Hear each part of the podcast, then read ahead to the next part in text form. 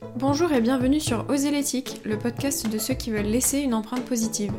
Mode éthique, écologie, entrepreneuriat engagé, slow life, respect des animaux, cheminons ensemble vers un quotidien plus éthique. Au fil des épisodes, Minu sur Terre, marque de mode éco-responsable et vegan, vous livre toutes ces astuces et donne la parole à ceux qui agissent. Je m'appelle Emma, je suis responsable web marketing chez Minu sur Terre et je vous souhaite une bonne écoute. Bonjour à toutes et à tous, je m'appelle Louise et je suis la petite sœur de Marie. Aujourd'hui, je vous emmène dans les coulisses de la marque. Bonjour Marie, alors aujourd'hui, je vais t'interviewer pour en savoir plus sur ton parcours. Tu vas me raconter comment tu as fait pour devenir CEO d'une boîte qui cartonne autant. Attention à ne pas dire de bêtises, je suis quand même ta petite sœur et j'ai tout vu se bâtir de mes propres yeux. Oula, la grosse pression quand même. Hein Alors, pour commencer, j'aurais aimé te demander pourquoi Minuit sur Terre, le nom de la marque. Euh, c'est une référence à Cendrillon. Et quand j'ai cherché un nom de marque, je voulais vraiment quelque chose qui se rapporte à cet imaginaire parce que Cendrillon, c'est la preuve qu'une paire de chaussures pouvait changer une vie et que nous, on voulait en changer plein. Enfin, je dis nous, euh, Canel et moi. Et, euh, et au début, on était parti sur Atelier Citrouille et euh, bon, je suis contente de pas l'avoir fait finalement parce que Minuit sur Terre, c'est un peu mieux. Atelier Citrouille, j'en souviens. Oui, oui, parce que tu sais, c'était atelier, ça faisait genre fabriqué à la main et bon, Citrouille pour Cendrillon. Mais c'était pas terrible en fait. Heureusement qu'on a changé. Alors, raconte-moi tes débuts, du coup les débuts de Minuit sur Terre, euh, ma participation pour les dessins, celle de notre mère pour les colis, etc. Alors au début, euh, ça s'est fait un peu euh, de manière chaotique, je dirais, parce que je savais pas du tout par quoi commencer. Je savais pas s'il fallait que je trouve une usine et après faire les dessins en fonction de ce qu'il me disait, si je fallait que je fasse les dessins et après trouver une usine, quand est-ce qu'il fallait chercher les matières. Donc j'ai un peu tout fait en même temps. Et en fait, ben, du coup, tu sais très bien que c'est toi qui as fait les premiers dessins parce que je savais je savais pas dessiner. D'ailleurs, je ne sais toujours pas dessiner à la main, je ne sais dessiner qu'à l'ordinateur parce que je n'ai jamais appris finalement à faire à la main. Et donc du coup, euh, bah voilà, j'avais des inspirations. Euh, je t'ai montré, bah alors je voudrais une chaussure comme ça, mais ça tu le fais comme ça, ça tu le fais comme ça, le talon il est comme ça, etc. Donc tu avais très bien dessiné. Et avec ces petits dessins, euh, j'ai trouvé un agent de production au Portugal, dont le rôle est en fait de mettre en relation les gens comme moi, enfin les marques en fait et les, et les usines. Et elle m'a aiguillé sur le choix des, des ateliers qu'on avec qui on allait travailler euh, pour que ce soit pertinent d'un point de vue euh, qualité, euh, tarif qu'on voulait sortir, etc. Et ensuite, moi j'avais cherché plein de matières dans mon coin, enfin vraiment on, en avait reçu plein, plein, plein d'échantillons. Et j'avais choisi en fonction surtout de l'aspect et des couleurs et ce genre de choses, parce que j'avais aucune notion de technicité des matières à cette époque-là. Et quand j'étais allée au Portugal pour la première fois, c'était en décembre 2016, je crois. On avait passé en revue ce que j'avais choisi et euh, ce qui était vachement bien, c'est que euh, les responsables des ateliers et mon agent de production m'avaient dit ah ça euh, pour faire ce genre de modèle ça passera pas c'est pas assez élastique là on a un doute sur la qualité prends autre chose etc et en fait ça m'a permis de pas me faire d'erreurs sur les matières et pas me sortir des chaussures qui étaient pas quali par exemple ou avec des matières qui allaient craquer parce que c'était pas assez élastique etc donc ça, c'était euh, la première étape, la partie développement euh, produit. Et en parallèle, il y a eu toute la partie euh, gestion de la communauté et création d'une communauté, notamment parce que je savais depuis le début que je voulais faire un crowdfunding, vu que c'était ce qui allait me dire si j'allais continuer ou pas. Parce que je suis partie vraiment avec l'idée en me disant, bon, ben il n'y a pas d'autres exemples sur le marché, donc on ne sait pas du tout si ce genre de marque, ça va fonctionner ou pas. Donc je bosse à fond jusqu'au crowdfunding. Si ça prend, bah très bien, je continue. Si ça prend pas, bah tant pis. c'était à la place de mon stage de fin d'études, donc bon, c'était pas très grave. J'aurais appris plein de trucs, mais c'était pas un salaire de stagiaire de toute façon qui aurait changé ma vie, donc euh, donc voilà. Et donc j'ai vachement bossé sur les réseaux sociaux, notamment sur Facebook au début, parce qu'à l'époque, euh, en 2016, ce temps très lointain, euh, Facebook marchait encore. bon, c'est en déclin depuis, on est passé sur Instagram, mais c'est vrai que quand j'ai lancé le crowdfunding, j'avais déjà peut-être 4 ou 5 000 abonnés, sur, sur Facebook, donc c'était déjà autant de personnes qui me suivaient et euh, qui attendait le lancement, etc. Et je partageais les coulisses, euh, les premiers dessins, les premiers modèles, les premiers protos, etc. Et c'est ce qui a permis que le, le, crowdfunding euh, fonctionne parce que si jamais on lance une marque comme ça en crowdfunding sans en avoir parlé à personne avant, le temps de se faire une notoriété, enfin ça, moi ça a duré trois semaines la campagne de crowdfunding, donc c'était très court, c'est pas possible en fait, donc il faut vraiment l'avoir fait en amont. Ouais, bien sûr. Combien est-ce que tu as réussi à lever avec ce crowdfunding? À une époque, je connaissais le chiffre par cœur. Je crois que c'est 39 422 ou un truc comme ça en gros 40 000, mais ça fait longtemps maintenant, donc je perds, je perds la boule. Euh, et ça faisait à peu près 350 paires vendues en trois semaines. Ce qui était pas mal, franchement, euh, vu qu'à l'époque, euh, bah déjà le vegan, on n'en parlait pas, les chaussures vegan, ça n'existait pas, et le crowdfunding était quand même vachement moins répandu que maintenant. Maintenant, c'est hyper courant, les gens, ils ont l'habitude d'aller acheter des choses en précommande, etc. Et à l'époque, c'était, ça commençait juste, donc c'était moins, ça marchait moins. Ok, top, super. une autre petite question assez intéressante, je pense, c'est quel est ton parcours scolaire pour en arriver jusque-là? Alors, je suis rentrée en maternelle, je devais avoir deux ans et demi. Alors, après, ok, donc je passe sous le scolaire. J'ai fait une euh, euh, formation littéraire parce que j'étais en première et en terminale littéraire. Ensuite, j'ai fait une hippocagne euh, à Lyon. parce que je ne savais pas ce que je voulais faire et on m'a dit bah, les bons élèves ils vont en classe prépa hein, donc pas réfléchi j'y suis allée c'était hyper chouette franchement les études j'ai appris plein de choses c'était vraiment hyper intéressant mais en gros ce que j'ai vu c'est que en termes de débouchés j'allais finir prof agrégé quoi et autant je savais pas ce que je voulais faire, autant euh, prof, euh, j'ai jamais eu la fibre très pédagogue, ça n'a jamais été trop mon truc. Donc je savais que je voulais pas faire ça. Donc j'ai demandé à maman, j'ai dit maman, je fais quoi? Elle m'a dit mais fais Sciences Po, tu auras 50 plus pour réfléchir. Je fais OK. Donc je suis à Sciences Po à Bordeaux du coup. Et euh, la première année c'était chouette. Première année étudiante, c'était cool. Après, je suis partie à l'étranger en deuxième année. Et en troisième année, je suis rentrée. Et alors là, c'était la fin du monde. C'était horrible. Franchement, c'était la pire année de toute ma vie, je pense. Parce que les cours de droit concite, c'était horrible, horrible. Donc du coup, je me suis dit que bah, je voulais pas faire Sciences Po en fait, mais euh, une fois qu'on est rentré, si on s'en va avant, on n'a pas de diplôme, donc j'étais obligée de rester jusqu'à la fin. Et en fait, comme j'en ai eu très marre, euh, je leur ai dit euh, bon bah c'est pas que je vous aime pas, mais je me casse un an en stage, je vais faire des stages en marketing à Paris parce que j'en ai marre de Sciences Po. Bon, je l'aurais pas présenté comme ça, mais bon, c'est ce qui s'est passé. Et ils m'ont laissé partir. Et donc je suis partie pendant un an faire des stages en marketing dans la lingerie, donc c'était un produit de mode. Et euh, c'est à ce moment-là que j'ai su que c'était ce que je voulais faire. Euh, bon, finalement, c'est pas ce que j'ai fait. Euh, mais voilà, donc du coup, quand je suis rentrée, j'ai pris le master gestion des entreprises à Sciences Po, qui pour le coup était vraiment bien parce que c'était assez global. On faisait des ressources humaines, du marketing, la stratégie, la finance, etc. Donc assez, assez global. Et c'était jumelé avec l'IAE en dernière année, où j'ai fait en plus un master marketing stratégique. Et donc à ce moment-là, je voulais bosser dans le marketing et c'était ce qui me plaisait je me souviens quand tu présentais euh, tes petits posts Instagram avec euh, plein de compositions et tout pour la marque, je me souviens. Oui, voilà. Et donc ça, c'était c'était un peu pas la révélation, mais au moins j'avais trouvé ma voie, je savais ce que je voulais faire. Et en fait, quand j'ai adopté Canel du coup en juin 2016, euh, c'est le moment où j'ai tiré un croix sur ma carrière à Paris. Parce qu'en gros, c'est vrai hein, qu'il y a quand même des postes plus intéressants avec des marques plus cool à Paris, surtout dans la mode, vu qu'il y a pas grand chose dans la région bordelaise. Mais je me suis dit, tant pis, je préfère avoir un chien plutôt que, plutôt que d'aller m'enfermer à Paris. Puis je suis pas sûre que la vie en ville euh, aussi grande m'aurait plu finalement. Et donc, euh, donc j'ai eu Canel. Et puis après, j'ai eu cette idée euh, de monter une marque de chaussures vegan, parce que moi je suis vegan depuis longtemps maintenant. Et quand est venu le moment de remplacer mes chaussures en cuir, euh, j'ai pas vraiment trouvé d'alternative convenable. Soit c'était des trucs de fast fashion, euh, ok, bah c'était stylé et tout, c'était joli, mais euh, ça coûtait 15 euros, donc fabriqué à l'autre bout du monde, la qualité pas ouf, etc. Et il y avait des marques véganes, notamment en Angleterre et en Allemagne, mais là c'était vraiment au niveau du style que ça pêchait. Hein. Je veux pas critiquer les Allemands et les Anglais, mais c'était vraiment pas terrible. du coup, du coup, je me suis dit pourquoi pas. Et le plan au début, c'était de bah, réussir à bosser peut-être 2-3 ans dans la chaussure, faire un peu d'expérience et puis voir si j'avais toujours envie de le faire après. Sauf que bah, quand je suis rentrée en dernière année d'études, j'ai découvert qu'il y avait un truc qui s'appelle le statut étudiant-entrepreneur et qui te permet, euh, bon, en plus de bénéficier d'un accompagnement euh, par un, tuteur, de convertir le stage de fin d'études en création de projet. Et là, je me suis dit, mais c'est trop bien, je vais faire ça. Comme ça, un, je garde Canel avec moi tout le temps, pas obligé de la laisser quand je vais travailler. Et puis de deux, des stages, comme je suis partie en césure, j'en ai fait plein. Euh, je suis pas un prêt, je vais essayer de faire ça pendant mon stage de fin d'études et on, verra bien ce que ça donne. Et voilà, six ans après, on est toujours là. Ok. Ça fait combien de temps que tu es vegan du coup? C'était début 2013, je crois. Donc ça va, ça va faire dix ans. Ou début 2014. Ouais, ça, ça fait un moment. Je suis toujours pas morte. Puis c'est ouf. Qu'est-ce que t'as apporté en fait toutes ces années d'études en condensé? Quelles sont les, les, grandes qualités que ça a pu t'apporter? Parce que je vois que tu as fait quand même beaucoup d'années d'études. Euh, alors d'un point de vue purement euh, pratique, pas grand-chose, parce que tout ce que j'ai appris, euh, je l'ai appris sur le tas, bah, c'est bête, mais les logiciels de graphisme, savoir un peu gérer le site internet, tout, tout ça, c'est vraiment des choses que j'ai appris sur le tas. Par contre, bah, faire autant d'études, c'est bien pour tout ce qui est esprit de synthèse, rédaction, organisation aussi, et grande capacité de travail, mais ça, j'ai envie de dire, je l'avais déjà un peu avant, et c'est aussi pour ça que j'ai fait des des grandes études. Donc c'est plus du savoir-être et, et ouais, des capacités organisationnelles et de, réflexion aussi, plutôt que de, des savoirs pratiques.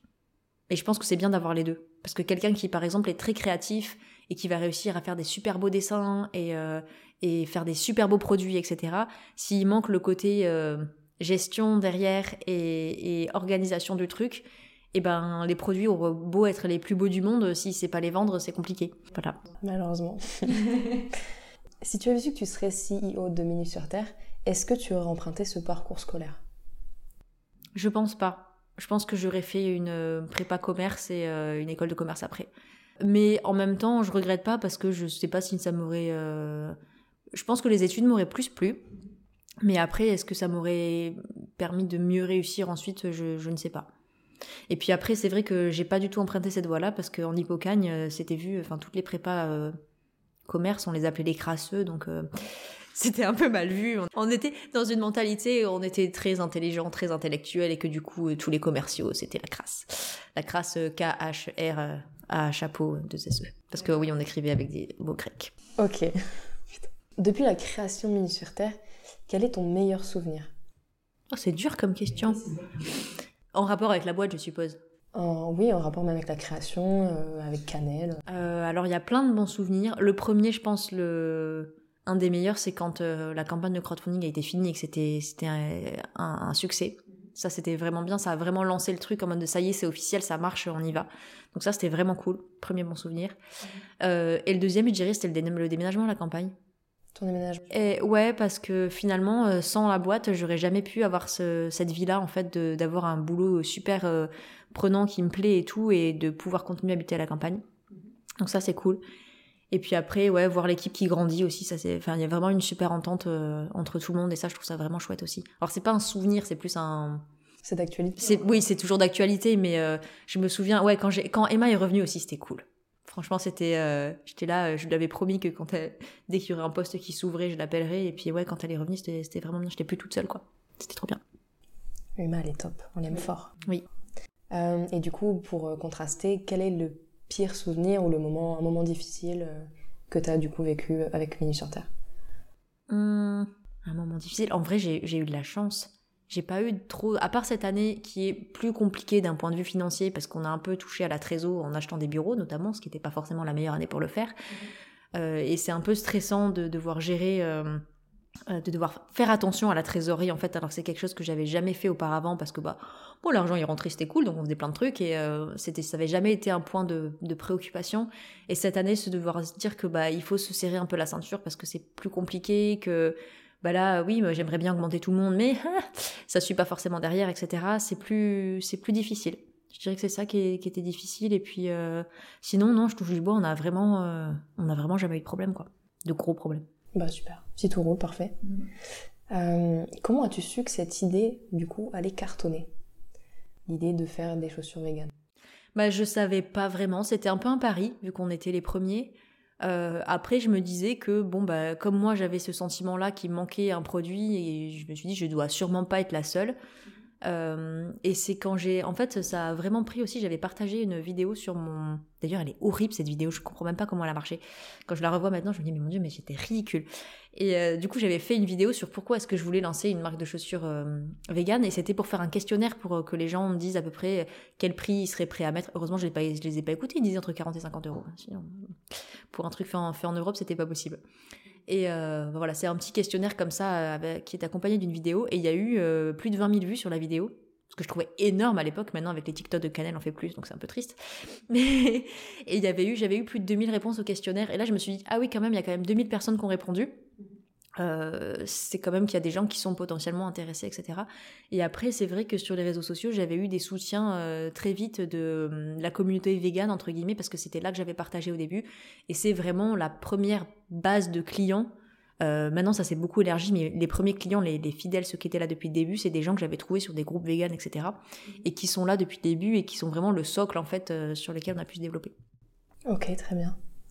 Euh, quel a été le déclic et les motivations qui t'ont poussé à lancer Minu sur Terre? Alors le déclic c'était euh, ah il n'y a pas de chaussures véganes qui soient jolies, euh, éco-responsables et de qualité. Premier, premier truc, si je le. Voilà. Et après, la motivation, c'est. Bon, ça, je peux le dire maintenant, mais au début, maman, elle voulait pas trop je. Il le savait très bien hein, que, que c'était pour ça, mais ouais, c'était Canal. Je pense que le fait de l'avoir fait tout de suite, je ne sais pas si je, me serais embêtée à faire un truc aussi prenant si j'avais pas eu de chien. J'aurais fait genre un travail lambda, je serais resté en ville, j'aurais une vie plan-plan de genre normal. Donc, euh, ouais, je dirais Canel. Canel est la source de tout. C'est pour ça que c'est la mascotte. Exactement. Quelle a été la première étape de ton lancement? Du coup, tu nous en as parlé tout à l'heure, c'est lancer le crowdfunding. Mais est-ce que tu as fait quelque chose avant? Non, non, je me suis réveillée un matin, j'ai dit tiens, je vais lancer un crowdfunding. bah oui, c'est ce que j'expliquais, c'est bah, tout la partie euh, création de la collection, les dessins, le choix des matières, etc., trouver les usines, euh, faire de la com, euh, tout ça c'était préalable, enfin c'était un peu le travail souterrain que personne ne voyait. Et l'apothéose, c'était bah, le crowdfunding, ça y est, on a les photos, on a la vidéo, les produits sont prêts, euh, la com elle est prête, etc. Euh. D'ailleurs, si je devais refaire, je referais pas du tout pareil maintenant. Parce que c'était pas assez. Euh, rien n'était assez professionnel, entre guillemets. Ça se voyait que c'était moi qui avais tout fait. Et ça, à l'époque, ça a très bien marché parce que comme il y avait très peu de marques qui se lançaient, ça passait très bien. Maintenant, toutes les marques qui se lancent, tout est hyper pro, hyper carré, les photos sont faites par des pros, le site est fait par un pro, tout est vraiment hyper clean. Enfin, vraiment, c'est très différent de, ce que j'avais fait à l'époque où c'était plus euh, pas du bricolage, mais presque en fait que j'avais fait en fonction des moyens et j'avais pas dépensé un centime. Alors que maintenant, les marques qui se lancent, enfin, je dis que j'avais pas dépensé un centime si j'avais dépensé un petit peu, mais j'avais tout fait moi-même en fait. Et euh, maintenant, les marques qui se lancent, j'ai l'impression qu'elles le font avec un plus gros budget, euh, notamment un budget comme plus important parce que c'est important et il y a tellement de marques qui se lancent qu'il faut se démarquer euh, autrement que par le produit, donc il faut mettre un peu de moyens derrière. Ce que j'ai eu la chance de ne pas être obligée de faire à l'époque. Très bien. Combien de modèles penses-tu avoir créé depuis le début? Beaucoup trop. Alors, est-ce que tu aurais une estimation euh, Mais c'est facile, on fait à peu près 40 euh, refs par collection, il y a 4 collections par an. Ça compte les couleurs. Hein. donc en gros, on va dire ouais, plus de 1000. Plus de 1000 Ouais. Donc ça fait beaucoup. Entre les sacs, les chaussures, les pulls, euh, etc., Et encore, je te dis 1000, il faudrait qu'on compte. En plus, je pourrais retrouver parce que j'ai le les, tableaux des références, il suffirait que je, que je compte. C'est sans compter en plus les couleurs différentes. Ah si, non, si, si, ça compte les couleurs. Ça compte, ça compte les couleurs. Oui, non, sinon... Euh, et ça, c'est un truc que j'avais hyper peur au début. Après avoir euh, choisi deux collections, je me suis dit, mais ça y est, j'ai plus d'inspiration, c'est fini, comment je vais faire? Et en fait, plus on en fait, plus ça vient, donc ça va. Alors que j'avais très peur de, me dire Ah bah c'est fini Puis maintenant, tu as toute ton équipe pour t'aiguiller, te donner des idées et tout. Oui, et puis on, bah, je suis plus toute seule déjà, on est deux sur la partie produit. Et ça, c'est vraiment bien parce que euh, on travaille en binôme avec Myrtille sur, euh, sur quasiment tout. Et donc ça double bah, les idées, euh, la réalisation, et puis pouvoir échanger avec quelqu'un, c'est hyper rassurant aussi parce que quand on fait quelque chose, c'est qu'on l'a validé à deux. Et donc c'est pas moi toute seule qui me suis dit tiens et ça, ça serait pas mal si on faisait ça. Et bah, toute seule, c'est très vite facile de se tromper. Puis on fait des votes aussi maintenant pour être sûr de pas, notamment pour des couleurs, des fois on hésite un peu ou entre deux petits détails sur un modèle, etc. Et ça, d'avoir l'équipe qui vote. alors bon, des fois c'est 50-50 donc ça nous aide pas vraiment, mais mais d'autres fois, c'est vraiment tranché et c'est bien. Eh bien, très bien. Euh, du coup, parmi tous ces produits, donc on va dire à peu près 1000, on ne sait pas vraiment, mais bon, lequel d'entre eux est ton petit préféré? Lequel euh, sort de la masse euh, Vraiment, tu le porterais tous les jours ah. Bug. un seul? Bah, Ça dépend déjà si c'est l'hiver, l'été. L'hiver, je dirais les bottines à lacets qu'on a sorties l'année dernière et qu'on a décliné cette année en, plein de modèles. Mais je vais choisir celle qui s'appelle les Fantasy, c'est celle avec la fleur sur les côtés, pour garder un petit peu la, petite touche brodée. Donc ça, vraiment cool. Euh, l'été, les mules. N'importe quelle paire de mules. Et, euh, et ouais, et puis sinon une paire de viroles brodées avec euh, la tête de cannelle dessus, évidemment. Évidemment, bien sûr. Quelles sont les collaborations que tu as le plus aimées et qui t'ont le plus marqué? Avec d'autres marques? Oui, avec d'autres marques, ouais. Les collaborations, à chaque fois, c'est difficile parce qu'il faut intégrer que on travaille avec des gens qui n'ont pas forcément les mêmes processus, pas forcément les mêmes attentes, euh, qui travaillent pas forcément de la même façon. Euh, donc c'est toujours des choses qui sont compliquées à gérer. Non, mais en fait, je vais dire, euh, je vais garder secret parce que c'est un qu'on va sortir bientôt. Comme ça, ça fait un petit teasing. Très bien. Canel sera impliqué. On attend ça avec impatience. Quel produit aimerais-tu proposer dans le futur? Je dis produit, mais par exemple, en fait, euh, par produit, je veux dire euh, Par exemple, jupe, sweat, pantalon, enfin, tu vois quelque chose de différent qu'on propose pas pour l'instant hum, un peu tout, mais je pense qu'on va le faire au fur et à mesure. Euh, là, on a une jupe qui arrive, euh, qui, est, qui est sur les rails en tout cas. Euh, ce serait une jupe en, en, cuir végétal. Donc pour le moment, on va se concentrer sur ces produits-là, tout ce qui est bah, cuir végétal. Donc comme on utilise sur les, d'ailleurs, je devrais pas dire cuir végétal, matière végétale parce que cuir c'est la peau d'un animal. donc on va se concentrer sur les produits, sur ces produits-là. Là, on a fait le perfecto. Euh, on a d'autres vestes au printemps qui arrivent. On a du coup la jupe qui devrait arriver, je pense, à la rentrée 2023. Euh, on aura des manteaux aussi plus chauds euh, pour l'hiver 2023. Donc déjà ces produits-là. Après, on aimerait bien décliner les broderies sur d'autres types de produits que les chaussures. donc pourquoi pas sweat t-shirt C'est en réflexion. Voilà. Donc c'est pas encore c'est pas encore sûr, mais en tout cas c'est quelque chose qu'on a qu'on a dans dans les tuyaux. Et puis euh, après, euh, l'idée, si on pouvait avoir une marque euh, globale, entre guillemets, qui propose tous les produits, enfin, donc robe, t-shirt, blouse, pantalon, chaussures, sac, etc. Donc vraiment global, ça serait hyper chouette.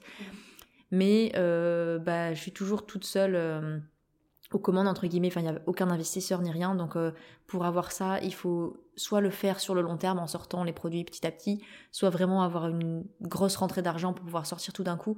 Et c'est pas encore prévu pour le moment, donc on va le faire petit à petit parce qu'il faut qu'on recrute à deux, on peut pas gérer. Euh, enfin, il faudrait une personne pour euh, la maille, une personne pour tout ce qui est chaîne et trame, donc les blouses, les robes, etc. Une personne pour les chaussures. Enfin, Là, on n'est pas encore, euh, on n'est pas encore assez pour euh, lancer ça d'un coup, mais on va lancer des choses au compte-goutte, voir comment ça prend, et puis euh, bah, ça serait à terme, à terme l'idée. Ok, super. Donc là, on va passer dans des questions un peu plus light, on va dire. Raconte-moi ton anecdote la plus marrante que tu as du coup passée en entreprise.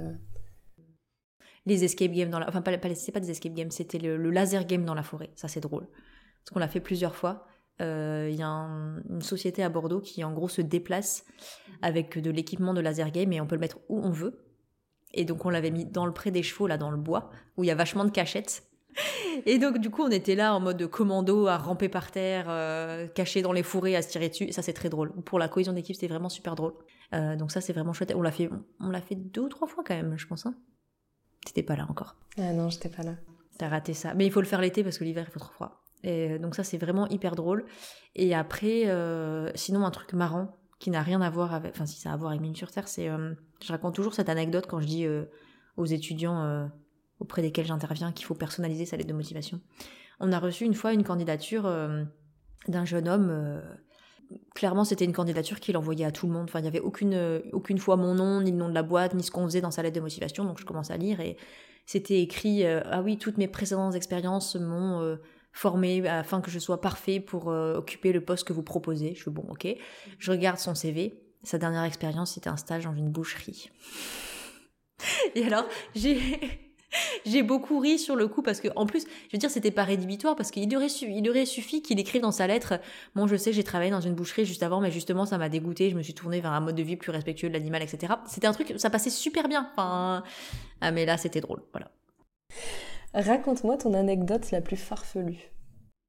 Hmm, farfelue euh, Ah si, bah, je peux raconter un truc rigolo, c'est que on a tous les protos en 37 et personne ne fait du 37 dans l'équipe. Donc quand il faut tourner des vidéos ou euh, faire les mannequins, bah, eh ben, Myrtille et moi qui faisons du 39, ben, on met nos pieds dans du 37 et on a mal aux pieds. Voilà. ok, super. Et dernière question du coup pour conclure euh, ce super podcast. Comment va Canel Bah je sais pas, il y a Alissa qui l'a emmené promener parce qu'elle avait envie de faire caca et qu'on devait tourner le podcast. et elle n'est pas revenue. Enfin si je suppose qu'elle est revenue mais euh, Canel n'est pas venue. Donc euh, je pense que Canel va très bien, elle a fait son petit tour au parc accompagnée par l'une de ses nombreuses tatis du bureau. voilà. Sinon Canel se fait vieille, Canel a 9 ans. Canel est un peu sourde, mais... Sourde? Bah, des fois, je l'appelle. Alors, je sais pas si elle me snob ou si elle est vraiment sourde. Mhm. Mais euh, des fois, elle répond pas. Donc, c'est peut-être c'est peut-être son côté snob aussi. Ouais, je pense. Mais sinon, Canel est très en forme. Elle va se promener tous les jours. Euh, elle dort euh, dans son petit coucouche panier. D'ailleurs, elle veut plus aller sur mon lit depuis que je lui ai acheté un super coucouche panier. Donc, je suis un peu triste. J'ai plus ma bouillotte. Mais voilà, c'est la vie. Merci beaucoup pour toutes ces réponses. J'espère que nos auditeurs ont apprécié les questions et à bientôt pour d'autres super interviews sur le podcast Oser l'éthique. Merci. Merci beaucoup Marie. Si vous avez apprécié cet épisode, n'hésitez pas à noter notre podcast, à nous laisser un commentaire ou à le partager sur les réseaux sociaux. Vous pouvez retrouver Minus sur Terre sur Instagram et Facebook, ainsi que sur notre site minusurterre.com. A bientôt pour une prochaine écoute